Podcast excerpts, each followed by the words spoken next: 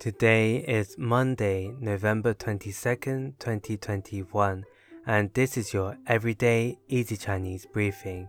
大家好，我是林老师, and in under 5 minutes every weekday, you'll learn a new word and how to use this word correctly in phrases and sentences.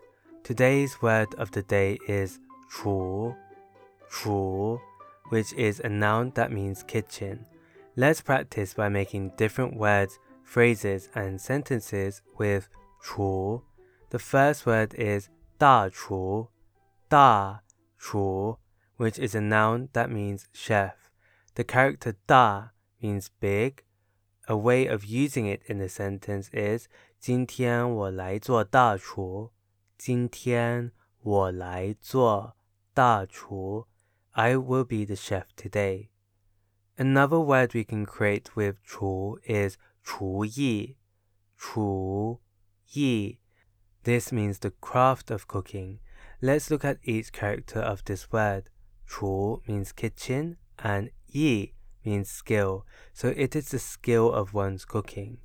A way of using it in a sentence is 你的厨艺怎么样?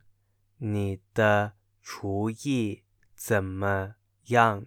How is your cooking?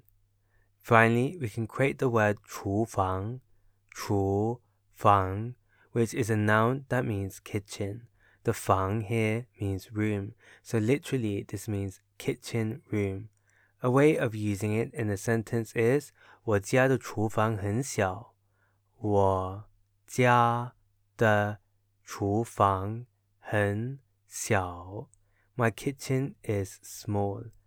Today we looked at the word chu, which means kitchen, and we created other words using it. These are da chu, chef, chu yi, cooking, and chu fang, kitchen. To see this podcast transcript, please head over to the forum section of our website www.everydayeasychinese.com where you can find even more free Chinese language resources. See you again soon for more practice.